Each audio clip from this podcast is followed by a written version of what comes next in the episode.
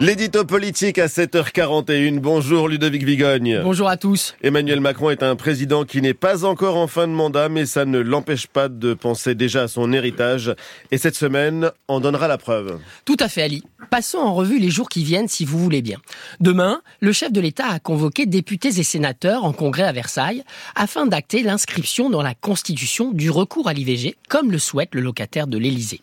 Puis, en milieu de semaine, dans une interview croisée à la Croix et Libération, le président devrait dévoiler officiellement ses choix pour permettre une évolution de la législation sur la fin de vie, comme il s'y était engagé durant sa campagne en 2022.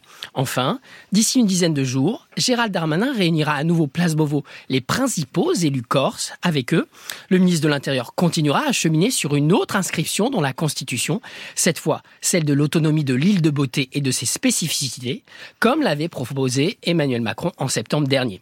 S'ils sont menés à terme, ces trois chantiers seront des réformes très importantes, parce qu'elles touchent au texte fondateur de la Ve République, qu'on ne modifie pas tous les quatre matins, elles seront de celles qui laissent une trace, parce qu'elles concernent des libertés fondamentales, celles des femmes, et défrichent des questions existentielles, celles du droit à mourir, elles marqueront les esprits. Par ricochet, elles seront donc des éléments essentiels du legs d'Emmanuel Macron, et pour un président qui exerce un second mandat, c'est forcément une préoccupation particulière. D'autant plus que le premier mandat a été pauvre en la matière.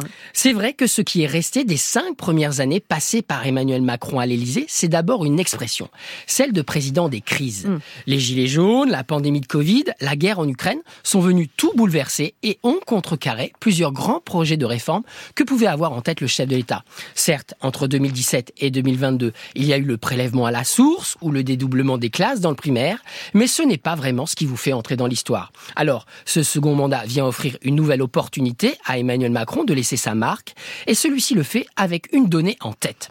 En matière d'héritage, on sait que ce ne sont jamais les réformes économiques qui restent dans les esprits, ce sont les grandes évolutions sociétales.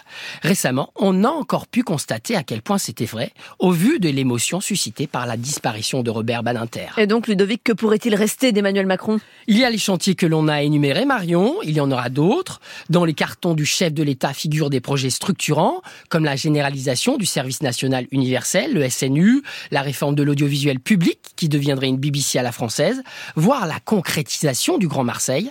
Parallèlement, il y aura aussi ce qu'il ne pourra pas faire. L'absence de majorité absolue l'empêchera de mener à bien une grande réforme institutionnelle. Mais pour le président, il existe également un autre scénario, plus noir.